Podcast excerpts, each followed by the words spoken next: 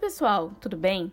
Aqui é a Pamela, a pessoa que está editando esse episódio. Antes do episódio começar de fato, eu queria dar um recadinho para vocês. A primeira voz que vocês vão escutar é da professora Indiara, certo? O áudio dela não tá muito bom agora nesse começo, com um pouquinho de chiado. Então, não se assustem que conforme o episódio vai passando, o áudio melhora. Era esse o recado que eu tinha para dar para vocês. Aproveitem o episódio porque ele tá ótimo. Beijos e bom episódio para vocês.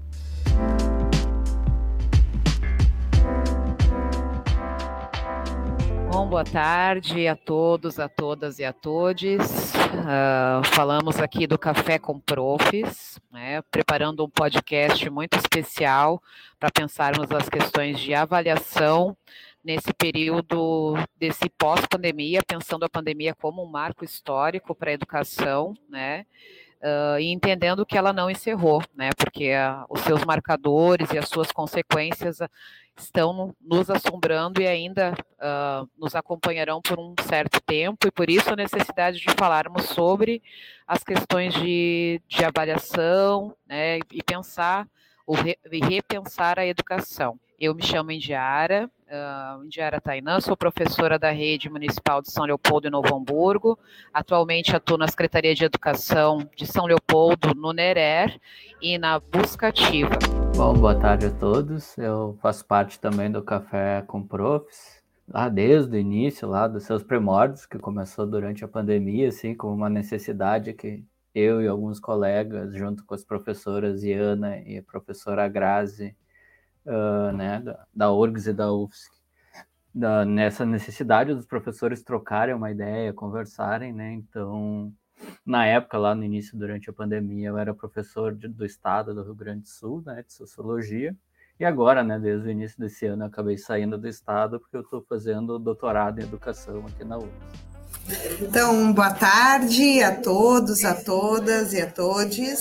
Sou a Fábio Bitelo. Eu, estou, eu sou professora da Rede Municipal de Ensino de São Leopoldo. Queria agradecer muito o Indy uh, pelo convite. Prazer em conhecer o Gabriel e a Pamela.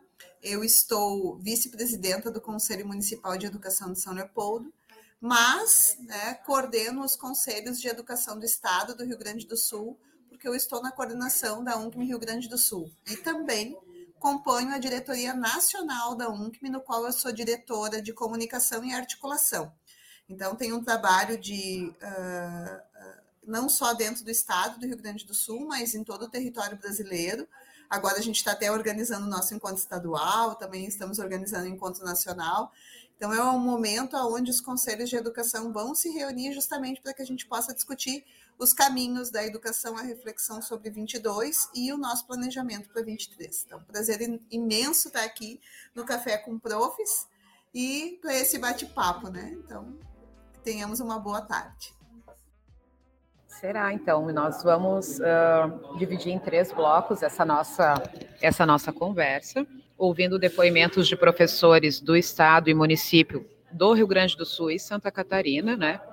são pessoas ah, próximas que nós uh, contatamos e ouvindo um pouco desses depoimentos que vão nos ajudar nessa conversa sobre a avaliação nesses tempos em que nós estamos vivendo. Pode colocar para nós, Gabriel. Olá, sou Rafael, professor de arte da rede estadual.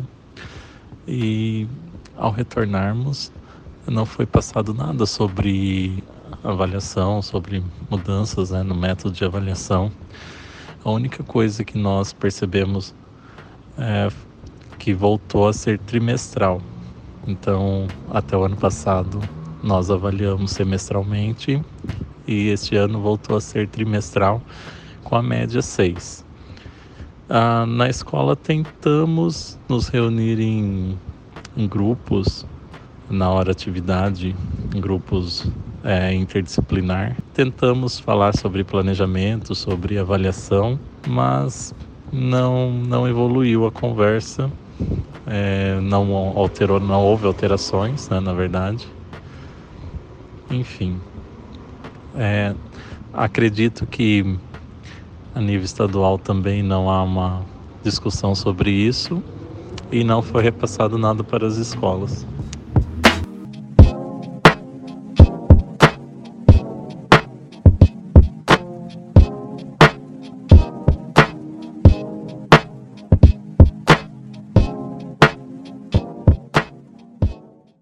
Então, Fábio, como nós já havíamos conversado, né, eu, acho que é importante para a gente poder uh, repensar, porque a, pandemia ela, se transformou num marco temporal e que, de certa forma, um, acúmulo de, de questões que nós precisamos nos atentar, uh, às vezes faz com que a gente não, não consiga fazer essa leitura do todo. Parece que foram três anos em um ano só, né?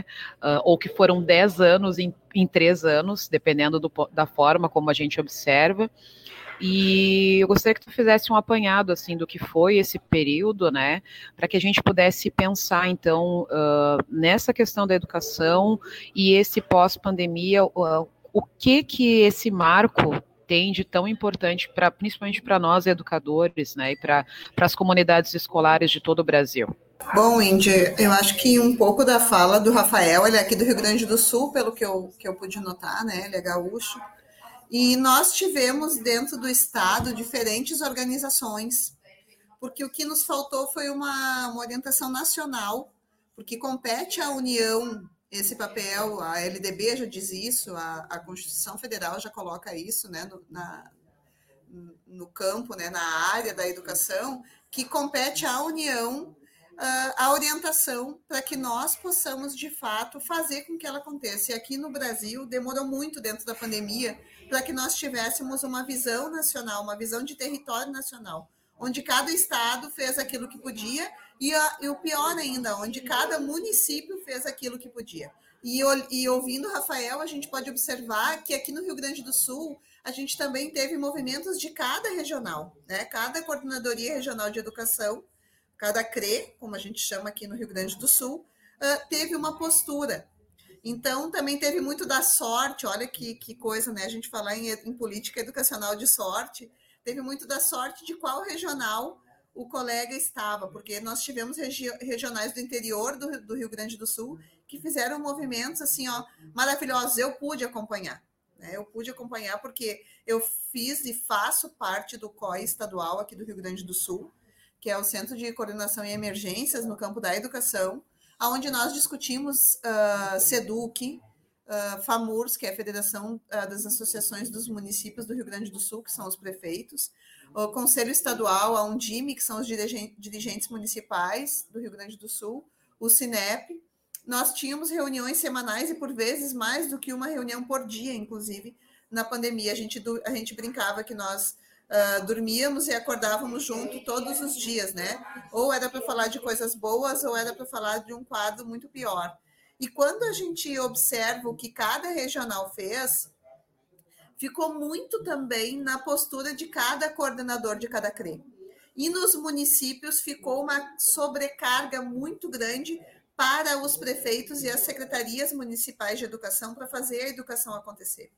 Então, na verdade, o que nós tivemos foi uma grande ausência da União e aonde cada estado, cada município teve que se virar. O que, que aconteceu aqui no Rio Grande do Sul? A UNCM Rio Grande do Sul, a partir desse coletivo que nós formamos junto com o Conselho Estadual, com a FAMURS, com a Undime, uh, nós organizamos uh, um grupo onde nós emitimos cadernos pedagógicos para poder orientar os municípios. em 20 foram três cadernos e em 21 mais três. Ao todo foram seis cadernos nesse período. Agora, neste ano, em outubro, a gente vai emitir um caderno sobre primeira infância e também algumas orientações sobre a recuperação e recomposição das aprendizagens, porque a fala do Rafael é muito séria, a gente não pode voltar, não podíamos voltar em 22 uh, uh, fazer uh, com o nosso fazer pedagógico igual ou parecido ao que nós fizemos até dezembro de 20, de, de 19. Porque, na verdade, nós vivemos hoje uma outra geração, onde as nossas crianças, os nossos, os nossos adolescentes, os nossos jovens ficaram em casa. Eu sempre brinco que uh, o professor foi o telefone, né? O professor foi o espaço de interação social e de interação pedagógica, e também as atividades impressas nos municípios. A gente teve motorista de ônibus uh, no interior do estado que ia de casa em casa, porque era o motorista que sabia onde as crianças moravam, e era o motorista que levava dentro da comunidade indígena, e assim, nós recebíamos os vídeos por causa do COI, mas também por tudo aquilo que a UNCM Rio Grande do Sul organizou e mobilizou os conselhos municipais de educação. Aqui nós temos 70 municípios no estado que ainda não têm o seu sistema próprio. E nós conseguimos fazer com que o Conselho Estadual delegasse as atribuições a esses 70 conselhos, porque caberia a ele isso, mas nós acordamos em documento oficial que esses 70 municípios, durante a pandemia, poderiam sim orientar a partir da UNCM Rio Grande do Sul. Então, nós tivemos um grande salto dos conselhos, né? mas nós tivemos também uma eleição municipal no meio, aonde nós temos hoje 67% dos gestores municipais como primeira vez que eles estão secretários de educação. Então, a gente também teve um grande rompimento quando nós voltamos à presencialidade. Porque não foram pessoas que viveram a pandemia como um todo, né? O pior ano foi 20, porque a gente não sabia o que fazer, como fazer, não tinha o Google Sala de Aula, não tinham as campanhas para conseguir telefone para as crianças, né? Nós não tínhamos instrumentos, insumos, recursos para poder fazer a educação chegar e o medo era que a atividade a, a Covid poderia ser pega através do papel, né? A gente deixava lá o papel sete dias sem mexer nele, daí depois encaminhava atividade, corrigia atividade. Então foi um período 20, eu vejo que foi o período que a gente mais sofreu, principalmente porque a gente não sabia, e eu falo por mim mesma, a gente não sabia utilizar o Meet. Hoje a gente está craque, né? Ah, vamos fazer uma reunião, abre lá o Meet, nós todos sabemos. Mas em 20, março, 31 de março, quantos de nós sabíamos abrir uma sala no Meet? Dava para contar nos dedos quem sabia. E quem sabia era rei, né? Porque, na verdade, era quem organizava. Então, foi todo um movimento que a gente precisou aprender. Só que agora a gente retomou as atividades presenciais e o Rafael tá certo. A gente voltou a ter atividade sem uma orientação que diga que eu não vou poder avaliar o meu estudante como eu avaliava antes. E a gente já não avaliava certo, né? Porque a nossa avaliação, ela, a, a LDB coloca que ela é qualitativa, não quantitativa, certo? Então, avaliar um indivíduo não é uma nota, um, um conceito que ele vai ter em uma prova ou em, em um trabalho. Avaliar um indivíduo no Brasil a partir de todos os, os, todos as, os atos normativos, toda a legislação que a gente tem, é o acompanhamento desse indivíduo desde o primeiro dia que ele entra na nossa sala. Eu sei que não é uma coisa fácil, avaliar é muito difícil. Né? Sempre foi o nosso calcanhar de Aquiles. Mas eu acredito que a gente precisa utilizar esse período para, de fato, discutir o que é avaliação e o que é uh, o resultado final, que é diferente. Avaliar e o resultado final, que é quando a gente aprova ou a gente reprova uma criança. Então, assim, a gente tem município que está querendo reprovar o final do segundo ano, gente. E é ilegal fazer isso. Ah, mas a base diz. Não, a base não diz isso.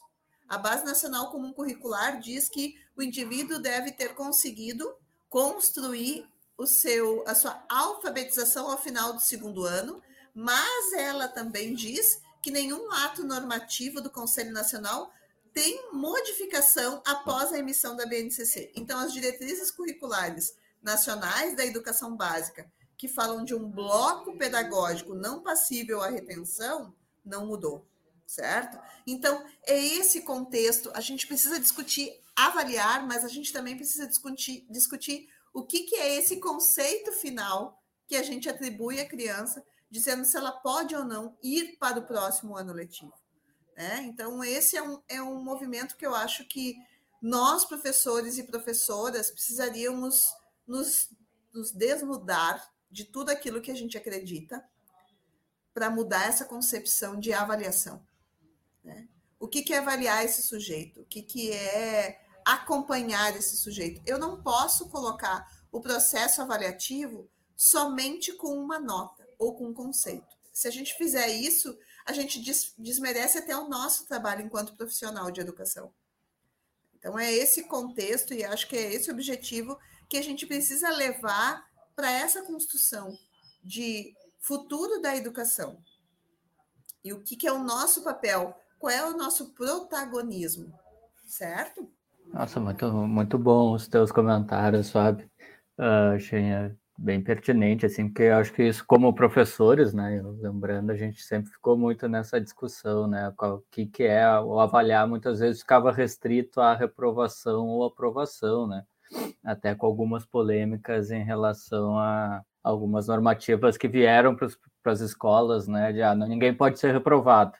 E aí vários professores, né, muito preocupados com questão de autoridade até, falavam, ah, como assim eu não vou poder mais reprovar, né? Como é que eu vou ser respeitado na escola? E eu sinto que o, o debate de avaliação é muito maior do que isso, né?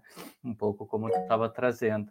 E aí até eu já ia botar, não sei se a Indiara quer falar antes, eu até estava pensando em botar o próximo áudio para ir muito nessa linha, assim, que que a gente pode fazer agora nesse esse ano que já voltou, né, para começar a repensar isso com alunos que vieram defasados também de toda essa pandemia, né? Como é que a gente pode pensar, então, ações educativas, o que está sendo pensado, né? A nível municipal, estadual, federal, para a gente começar a ter esse processo realmente de mudar, assim, essa concepção de, de avaliação nos professores também, né? Então, posso botar o áudio rapidinho? Olá, meu nome é Karen, Sou professora de Química da Rede Estadual de Santa Catarina. E quanto às avaliações, esse ano, diferente da pandemia, voltamos a avaliar os alunos trimestralmente e com a média 6. E foi nos passado pelo, pela direção da escola que agora, como cumprimos a, a hora atividade na escola, é, nós devemos planejar as nossas aulas é, por área, né? Então, nós nos dividimos é, entre as áreas para planejar. O problema é que é, dificilmente estamos todos ao mesmo tempo na escola, então fica muito difícil nos planejarmos é, no mesmo horário. Então acaba que poucos planejamentos são feitos, algum trabalho a gente consegue é, fazer com os alunos é, interdisciplinarmente, mas é muito difícil que isso aconteça. Então está, a avaliação está de acordo como era antes da pandemia, é, trimestralmente, mas não conseguimos é, nos reunir sempre para poder planejar para os alunos. A professora Karen, então, ela traz essa preocupação de que, sim, se tem, houve tentativa né, nesse espaço educativo onde ela está de, da realização de, de reuniões uh, por ano série, né, dentro das disciplinas afins, mas que dentro da organização da escola não foi possível, né? E a outra, uma outra preocupação de que como se atingir uh, os estudantes e as crianças uh, sendo realizada a avaliação da mesma forma como era anteriormente. E o comentário que eu gostaria de fazer até sobre esse todo esse contexto é, é, o quanto a pandemia também, todas as questões que vieram com ela, escancararam os, os abismos, né? Que as questões sociais, uh, socioeconômicas fazem com que haja que permaneça, que sejam perpetuadas as diferenças, né? A dificuldade do acesso mesmo em municípios como São Leopoldo, por exemplo, em que se disponibilizou uh, um aplicativo para acesso à internet, nem todos os aparelhos se, se conseguia acessar.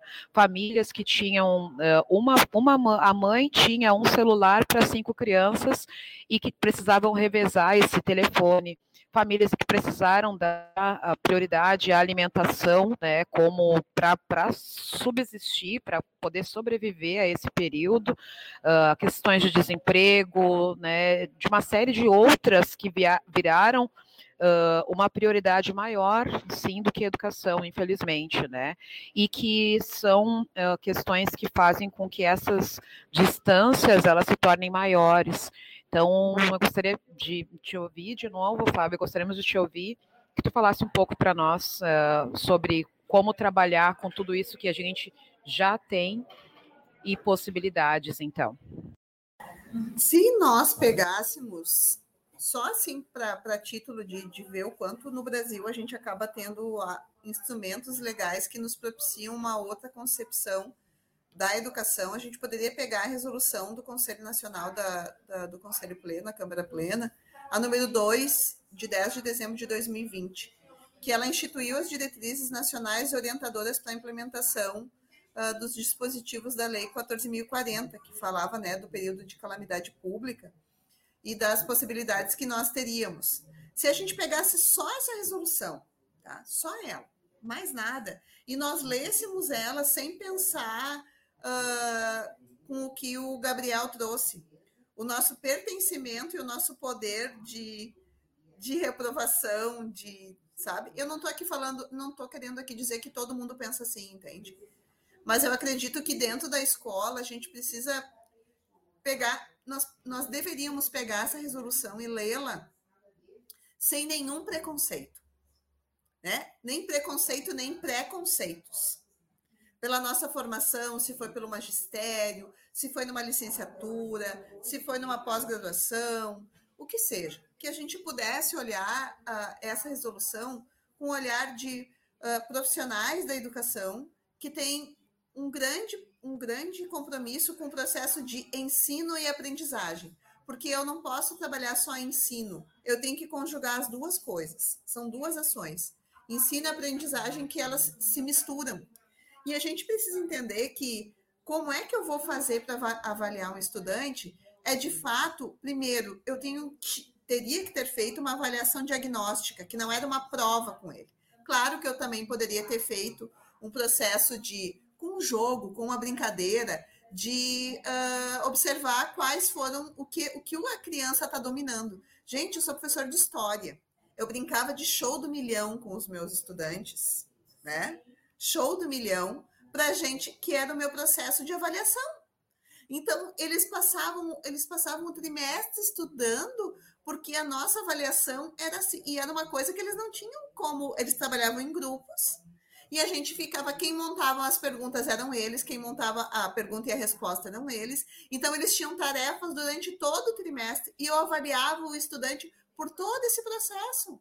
Então, eu trabalhava português, eu trabalhava uh, o convívio com os colegas, eu todas as relações, todo o processo de comprometimento, porque eles tinham uh, tarefas para ir me entregando e a avaliação é um processo que hoje eu encontro minhas alunas que trabalham em outros lugares e elas lembram do show do milhão, porque na verdade era uma brincadeira que a gente fazia e foram aprendizagens que foram gostosas. Por que, que a gente tem que avaliar o estudante de uma forma tão fria? Porque quando nós estamos nos bancos da universidade, a gente reclama dos nossos professores, aqueles que fazem um processo avaliativo mais duro, não é verdade? Quando a gente vai, quando nós somos avaliados. Então, por que, que eu tenho que avaliar o, os, os meus estudantes de um processo tão mecânico? Então, a avaliação diagnóstica ela é o primeiro passo. E eu vou ter que fazer isso por semestre, e no final do ano eu teria que fazer uma outra avaliação diagnóstica para poder acompanhar como foi no início do ano, o progresso que eles tiveram no, no final do primeiro semestre e o progresso que eles tiveram ao final do segundo. Eu avaliando o desenvolvimento intelectual, o, co o cognitivo dele, mas também o emocional da criança e o relacional. Porque eu preciso entender que, que a avaliação ela não é só mecânica, ela precisa contar também com aquilo que a criança conseguiu. Eu posso ter crianças que não se relacionavam com os colegas e hoje eles conseguem conversar, conviver com as conviver com as crianças, quem é que. Eu, eu, eu acho que a gente precisa estar mais no recreio com as crianças, sabe? Tá no pátio com eles, caminhar na hora do pátio. Uh, aqui vamos já, né? A gente conhecer onde as nossas crianças moram é super importante. E, e, e, eu falo isso porque quando eu estava na escola, eu era professora que na hora do recreio, na hora do, do, do almoço, eu almoçava e eu ia passear na vila. Eu sempre gostei de trabalhar em periferia, porque eu sou da vila, né? Eu sou, eu, eu sempre estudei em escola pública. Daí o ensino superior eu fui para a iniciativa privada e eu sofri muito por causa desse distanciamento. E na escola pública o que, que a gente tinha? Professores que se preocupavam conosco. E eu acho que a gente precisa voltar a esse olhar de se preocupar com esse indivíduo, com essa criança que está ali dentro da sala. Eu não tenho como dar uma aula de história sem levar em consideração como é que o meu, o meu estudante passou a noite, né? Como é que foi essa noite dele? Então, o processo avaliativo ele também vai muito nessa perspectiva. Né? Nós temos princípios éticos, estéticos que a gente precisa levar para dentro do nosso planejamento, certo? E não é só, e, e, eu acho que quando a gente discute e a gente avalia mal a Base Nacional Comum Curricular, é porque a gente também se omitiu, e aqui é uma crítica para o ensino superior, porque eu participei do processo da BNCC na região sul do Brasil e aqui no estado do Rio Grande do Sul, e o ensino superior muito se distanciou da BNCC. Ah, o prazo foi curto, mas quando a gente se omite da discussão, a gente tem que aceitar o que vem. Eu, a minha pesquisa do mestrado foi em cima de 20 anos da educação e foi a mesma coisa com os parâmetros curriculares nacionais, porque eu achei os mesmos artigos sobre os parâmetros agora sobre a BNCC. Eu acredito que a gente tenha que romper esse processo, entende? O prazo é curto, é curto, mas a gente não pode deixar de participar do processo. E agora a gente não pode deixar de discutir o processo avaliativo. Eu sei que o ano letivo está chegando ao fim e uma das coisas que a gente precisa levar em consideração eu não posso dizer, ah, meu aluno já está reprovado. Não existe criança reprovada antes do início do próximo ano letivo, porque o pai pode entrar com recurso dois dias antes do, do próximo ano letivo começar, que é no ano de 2023, e a criança passar na avaliação que ela fizer, ela vai sim progredir de ano, porque esse é o direito que essa criança tem. Então, são esses contextos que eu acho que nós, profissionais da educação, precisamos nos apropriar e mudar essa perspectiva do processo avaliativo. Agora a gente vai ter o nosso encontro estadual, e inclusive a gente está trazendo a professora Eli Fabris, da Unicinos, para justamente falar de recuperação e recomposição das aprendizagens. Porque eu não posso só recuperar, eu também tenho que recompor aquilo que eu aprendi, mas que ainda tem lacunas. Então, eu também tenho que preencher essas lacunas. E eu não posso uh, ter o meu planejamento focado em número de habilidade da Base Nacional Comum Curricular, porque não é para isso que tem aquele código da, na BNCC, certo? Eu não posso, ah, aquele, aquilo ali são objetivos, aquilo ali seria o processo de, são as aprendizagens essenciais que toda criança e estudante tem o direito no Brasil de ter. Então, eu não posso dizer o que, que é essencial, porque tudo que está ali é essencial na BNCC. Mas eu posso fazer uma, uma repactuação das aprendizagens e colocar isso ao longo dos anos, para que a criança tenha o direito a tê-las, mas também tenha o direito a conseguir construir a sua habilidade de uma forma respeitosa para as suas questões cronológicas, mas também para as suas questões de processo de ensino-aprendizagem. Então, a aprendizagem não acontece sem ensinagem, e a ensinagem não acontece sem aprendizagem. Eu acho que, que e a gente precisa aproveitar as nossas reuniões pedagógicas na escola. Elas não são somente administrativas, elas são, acima de tudo, pedagógicas. Mas se a gente fosse fazer aqui uma pergunta rápida para as pessoas que, que vão ouvir depois o podcast, né? Uh, quantas têm formação pedagógica na reunião? A gente transforma a reunião na escola somente como administrativa.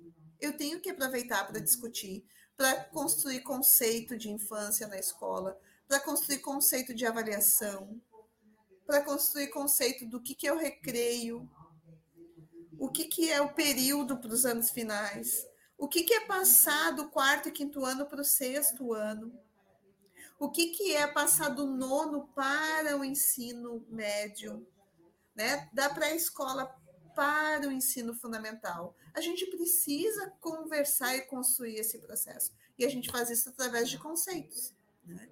que deveriam estar no nosso PPP, mas que muitas vezes não estão.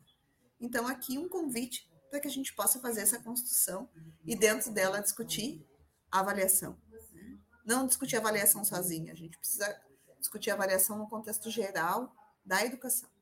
Perfeito, Fábio. Acho que são excelentes reflexões, né, nos trazem a possibilidade de conseguir fazer, ter um olhar uh, geral sobre a nossa atuação e também repensar a nossa prática, né, nossa prática efetiva, que frente a, a, todas as demandas e a todas as mudanças, né, principalmente nos últimos anos, a todas as defasagens, né, e a tudo que foi nos foi retirado, né, e tem sido uh, todas as tentativas de aniquilação uh, e de apagamento dessa figura do professor, né, uh, que nós vemos enf enfrentando e que precisamos continuar pensando, né, e, e gostaria de ver, de pensar contigo, né, as possibilidades, então, uh, dentro de todos os desafios que já foram colocados, que possibilidades nós podemos uh, pensar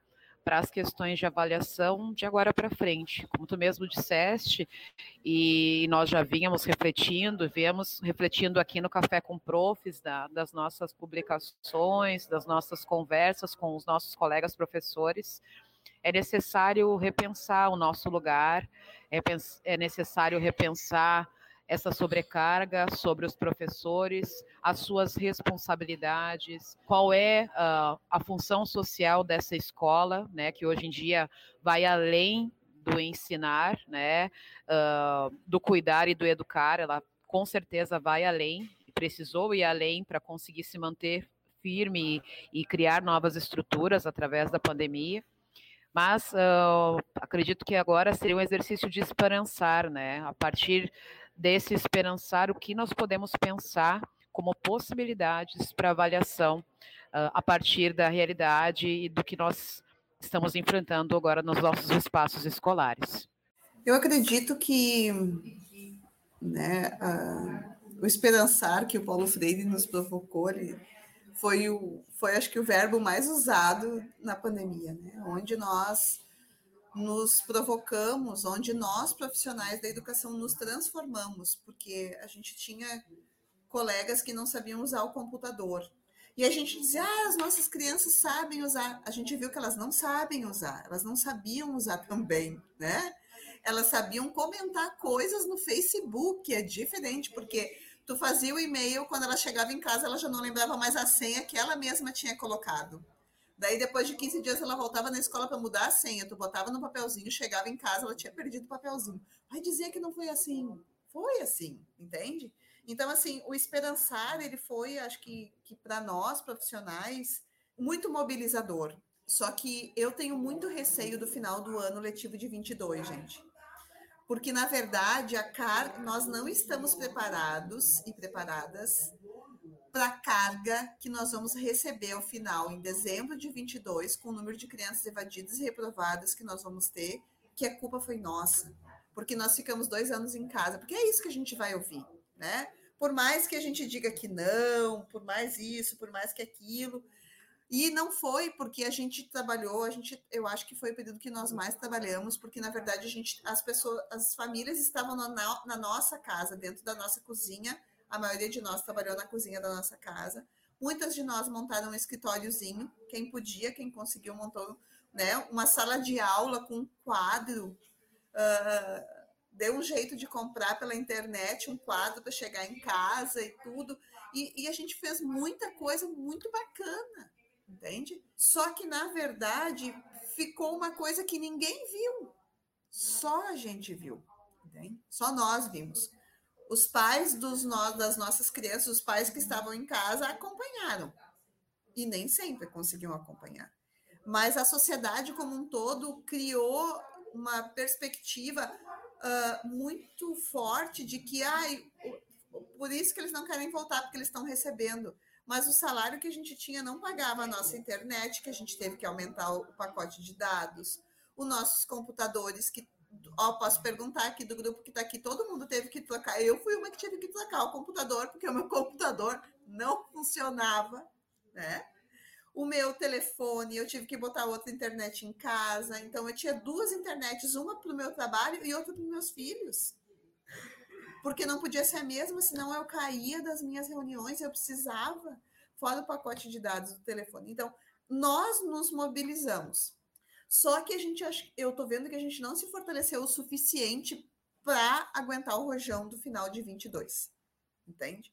Porque vai ser muito grande a gente ver as capas de jornal, para a gente sentir esse peso que vai ser fortíssimo sobre nós, profissionais da educação. E eu me incluo, eu não estou em sala de aula, mas como vice-presidenta do conselho, eu também sou responsável por todo esse processo como coordenadora estadual da UNCM, eu também sou responsável por, pelos índices do Rio Grande do Sul, das redes municipais do, esta, do estado. Então, o compromisso ele é muito grande. Vocês não pensem que é fácil dormir pensando nesse processo como um todo. Mas o que, que a gente pode fazer para pensar nisso que a Indy trouxe, que é a nossa função social da escola? Eu queria aqui trazer muito claro que o esperançar e a nossa sobrecarga também precisa ser levado em consideração a sobrecarga e também o, a perspectiva das infâncias e das nossas juventudes que mudaram para esse processo avaliativo. Então, eu queria convidar os nossos colegas a pensarem esse processo da avaliação não como um instrumento de pertencimento, mas que nós pensássemos ele como o próximo passo pós-pandemia. Não estou dizendo aqui para a gente aprovar todo mundo, não é essa a questão, mas que a gente também saiba pegar o início do ano letivo a partir da avaliação diagnóstica que nós teríamos que ter feito, e a maioria dos municípios fez aqui no Rio Grande do Sul, e levássemos em conta e observássemos o crescimento dessa criança. E eu não posso só, só admitir que o processo avaliativo fique com o resultado final em nota e um conceito, mas sim com um parecer descritivo dessa criança, aonde eu possa dizer o que ela evoluiu e para que daí de fato eu possa dizer se ela vai ser aprovada ou se ela vai ser reprovada porque daí sim eu vou estar tá colocando a, a qualidade, o qualitativo, acima do quantitativo. Então, eu convido a cada um e a cada uma dos colegas a levarem a LDB, a levarem os nossos planos de estudo, os nossos documentos de território, uh, os nossos planejamentos de fato à risca. Porque se a gente fala em qualitativo, e eu, a partir do parecer eu observar que o meu estudante ele teve mais progressos do que retrocessos, então eu tenho condições de aprovar esse estudante com um parecer descritivo que fale sim aonde o professor de 23 vai ter que trabalhar na recomposição das aprendizagens. Né? Qual é o objetivo do processo de uh, retenção de um estudante?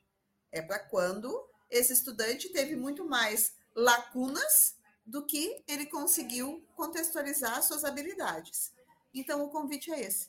Eu acredito que isso sim vai mostrar o salto uh, da educação, vai dialogar com a função social da escola e a gente não vai reproduzir, não vai criar um número enorme de crianças repetentes e multirepetentes, porque é esse o cuidado que a gente precisa ter.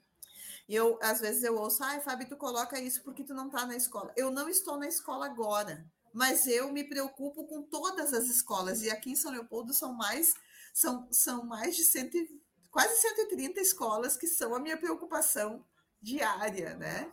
Então, olhando só para dentro da minha casa, só para dentro de São Leopoldo, o convite que eu faço é esse: que a gente possa, de fato, uh, pensar o processo muito maior do que ele é e que a esperança de Paulo Freire que ela vá além do esperançar para nós profissionais, que ela vá para o esperançar da educação brasileira e que ela vá para esse contexto que Paulo Freire trouxe, porque Paulo Freire discutia muito isso, o processo de reprovação, né? Paulo Freire sempre trazia que as aprendizagens acontecem em qualquer lugar, e toda e qualquer aprendizagem precisa ser levada em consideração no processo de avaliação de uma criança e de um estudante. Então, eu queria agradecer muito o convite né, do Café com Profs, agradecer a mediação da Indy, do Gabriel e da Pamela, e dizer que para mim foi um carinho muito grande estar com vocês nesse podcast e que a gente possa se encontrar outras vezes para essa discussão, para que eu sempre digo, né, para esse dedo de prosa que é sempre gostoso. Nós agradecemos, Fábio, a tua disponibilidade, agradecemos uh, pelo, pelos teus conhecimentos, né, e pelas reflexões que com certeza não atingem somente a nós, vão, vão alcançar os nossos colegas, e é esse o objetivo do, do nosso trabalho, desse nosso grupo, né, que é um grupo de pessoas que estão aqui voluntariamente, né? Uh, a gente brinca que nós inventamos sempre mais alguma coisa além das nossas cargas de trabalho que são uh, muito grandes, né? Mas porque a gente acredita sim em educação de qualidade, a gente acredita que uh, nos lugares em que estamos, que são lugares de privilégio, nós precisamos levar qualidade da educação para os nossos colegas, para as famílias, para as nossas comunidades escolares e para as crianças e estudantes. E é, e é por esse acreditar que o Café com Profs existe e por isso a gente quer te agradecer muito mesmo. Nós gostaríamos de convidar todos, todas e todos para acompanhar as nossas redes sociais, arroba Café com no Instagram, Facebook e estaremos juntos num próximo momento para discutirmos algum outro assunto muito importante.